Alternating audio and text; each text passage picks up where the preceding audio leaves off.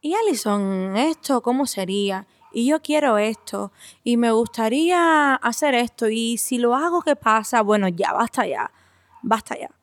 Hoy estaremos hablando sobre el tema. ¿Qué tema? Bueno, ¿qué tema?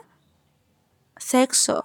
Hoy estaremos hablando sobre sexo y por eso les estoy dando la bienvenida a este maravilloso podcast llamado Zona Cero Clichés.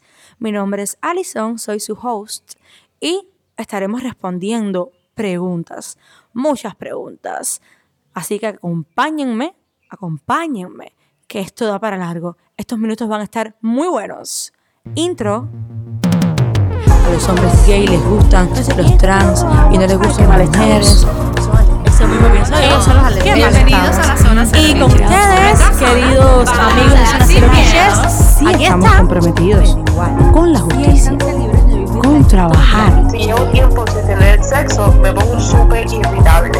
ir a la boda y decirle a alguien, oye, mira, me interesas, sin tener Bueno. que hacernos reestructurar el quiénes somos y el cómo nos vemos. La primera idea vendría por acá. ¿Sexo aunque duela? Bueno, el sexo tiene que ser por placer, es decir, todos los involucrados tienen que sentirlo, de otra forma no tiene mucho sentido. Esa es la esencia. No sé si me acompañen.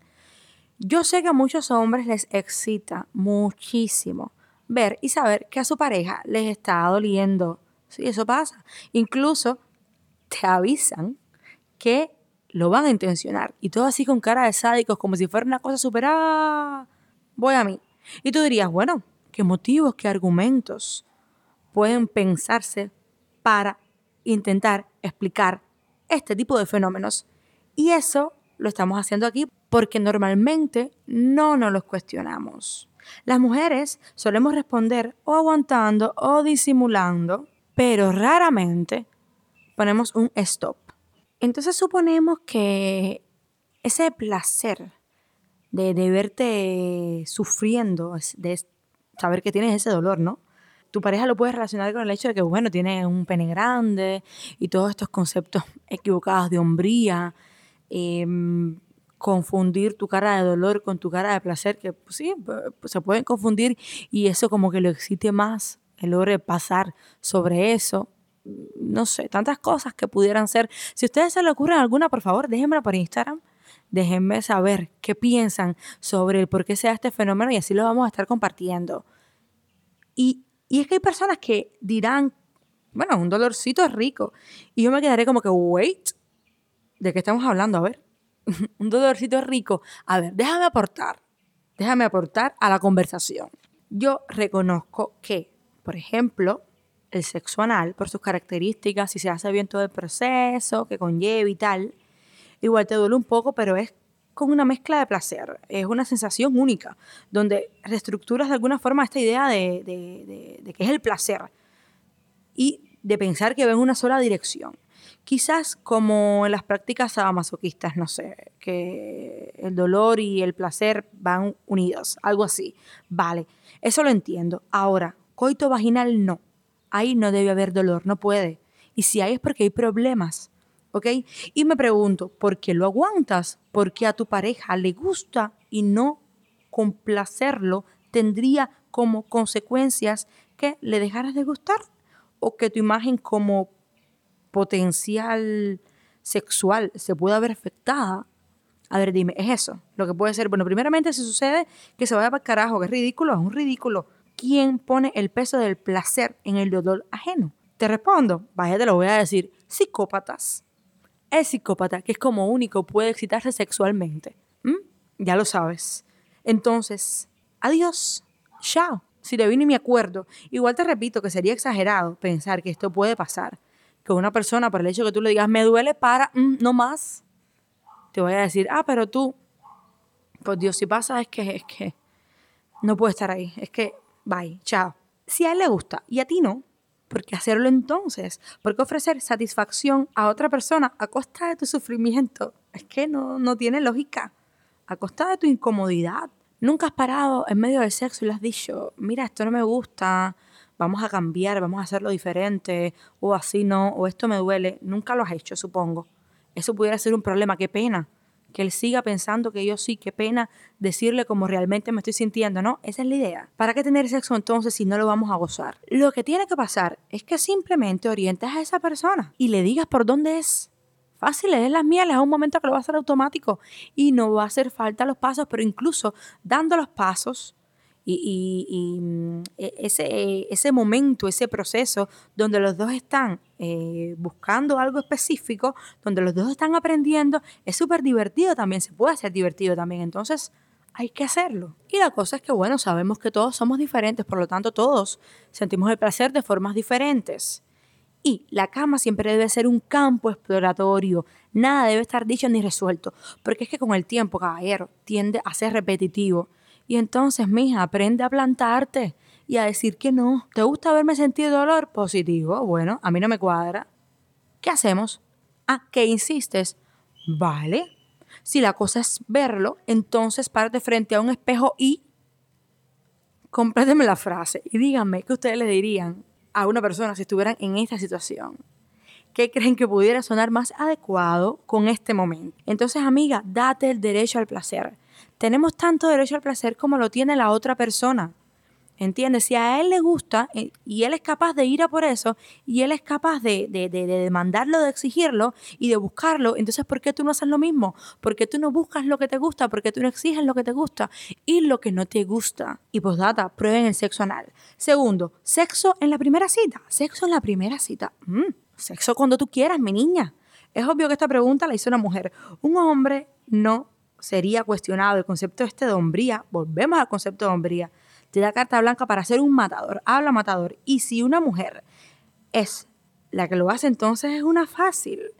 Nuestra imagen va más hacia los recatados, la postura esta de, mantenerse inmaculada un tiempo, eh, viviendo a la sombra de esos patrones socioculturales que nos asfixian, porque es lo que hacen, nos asfixian. Que si lo vemos desde este punto de vista, tenga sexo cuando lo vayas a tener, si la intención del Señor era mm, nada, no había ninguna intención de mantener una relación y tal, pues hasta ahí fue la historia. Lo has hecho en la décima cita, en la primera, en la del centro, en cualquiera. Al final el Señor se iba a ir porque a eso iba, a mojar y a salir.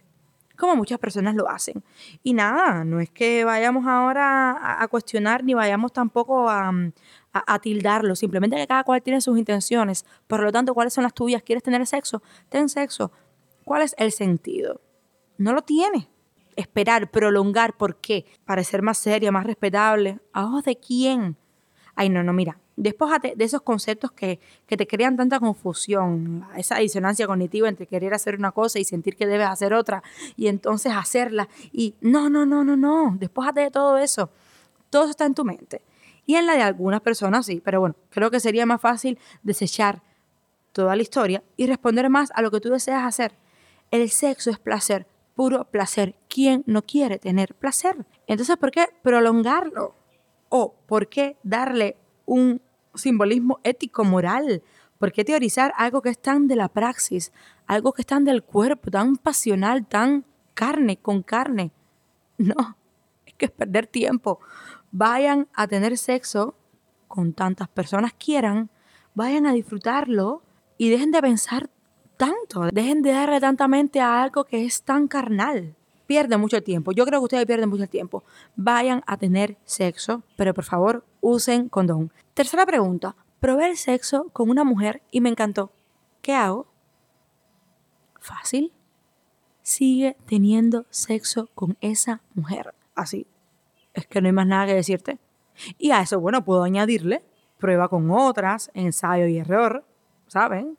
O ensayo y victoria, quién sabe, para que te vayas conociendo, para que te vayas explorando, teniendo la aventura para saber qué es lo que te gusta, qué es lo que no. Y no hay conflicto acá, acá ni problemas. Fíjate, no hay ningún tipo de problemas porque te gusta tener sexo con un hombre o con una mujer. Como dijimos, el sexo es carnal y es placer.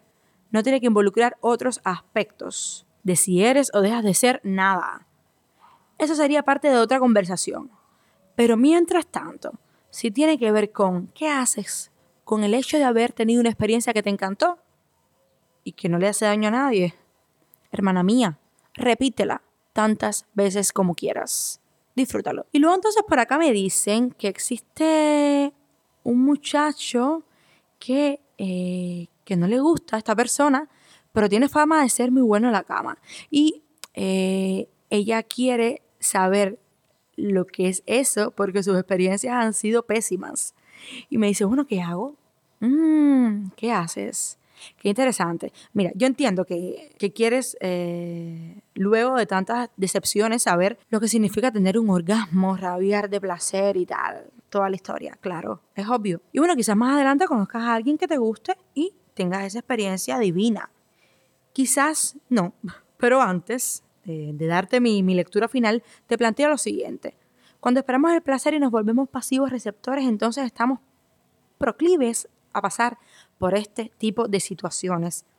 Nuestra falta de proactividad nos aleja de buscar alternativas, de, tener iniciativas y darle más chispa a la relación sexual.